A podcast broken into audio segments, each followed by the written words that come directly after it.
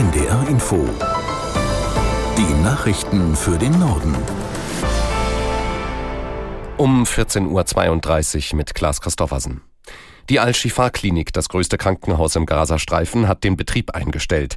Laut palästinensischer Gesundheitsbehörde ist der Treibstoff ausgegangen. Aus der NDR-Nachrichtenredaktion Petra Mittermeier.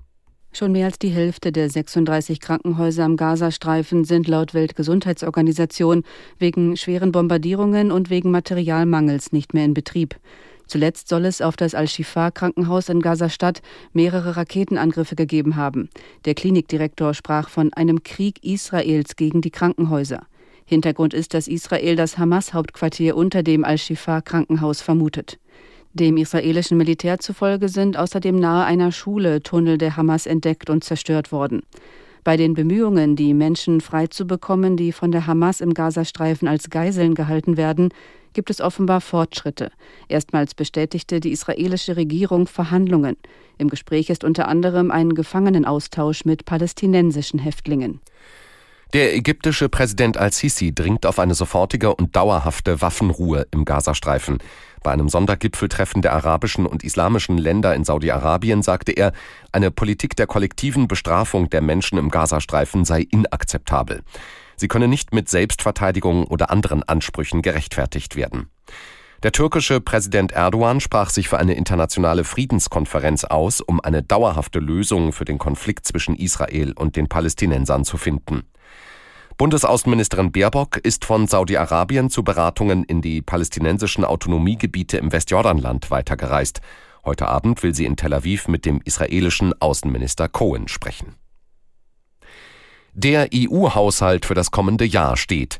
Unterhändler des EU-Parlaments und der Mitgliedstaaten haben sich darauf geeinigt, dass 2024 rund 190 Milliarden Euro verplant werden können. Unser Brüssel-Korrespondent Andreas Meyer-Feist berichtet über Details aus dem Haushaltsplan. Der größte Batzen geht in die Landwirtschaft und in die Hilfen für ärmere Regionen. Zusätzliche Mittel wird es aber für die Ukraine geben, für die Forschung, für die Ausbildung junger Menschen, für den Klimaschutz und für die Digitalisierung. Und das unterscheidet den neuen Finanzplan deutlich vom alten.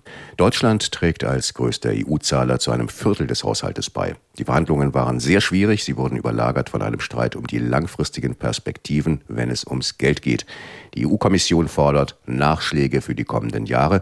Die Mitgliedstaaten, darunter auch Deutschland, wollen eher sparen. Papst Franziskus hat einen seiner schärfsten Kritiker in den USA entlassen. Der Bischof von Tyler, Strickland, wurde seines Amtes enthoben. Aus Rom, Lisa Weiß.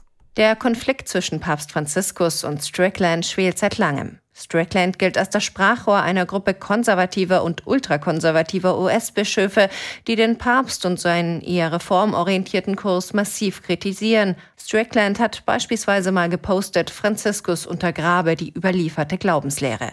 Ein aktueller Synodenbericht, der unter anderem zu einer Diskussion über die Rolle von Frauen in der Kirche oder über verheiratete Priester einlädt, verbreitet seiner Meinung nach eine böse und falsche Botschaft. Während der Corona-Pandemie ist Strickland durch seine kritische Haltung zur Impfung aufgefallen. Er hat sich an einem Marsch christlicher Nationalisten im Vorfeld des Sturms auf das Kapitol zum Ende der Amtszeit von Donald Trump beteiligt. Mit Alav und Telau haben um 11.11 Uhr .11 tausende Jecken und Narren in Deutschland die Karnevalssession eingeläutet. Auch im Norden stürmten Karnevalisten die Rathäuser. Aus der NDR Nachrichtenredaktion Sören Harms. Hunderte Karnevalisten übernahmen in Mecklenburg-Vorpommern das närrische Zepter. Mit Musik und Tanz marschierten sie in die Rathäuser von Rostock und Neubrandenburg und zwangen ihre Stadtoberhäupter dazu, die Rathausschlüssel herauszurücken, friedlich natürlich.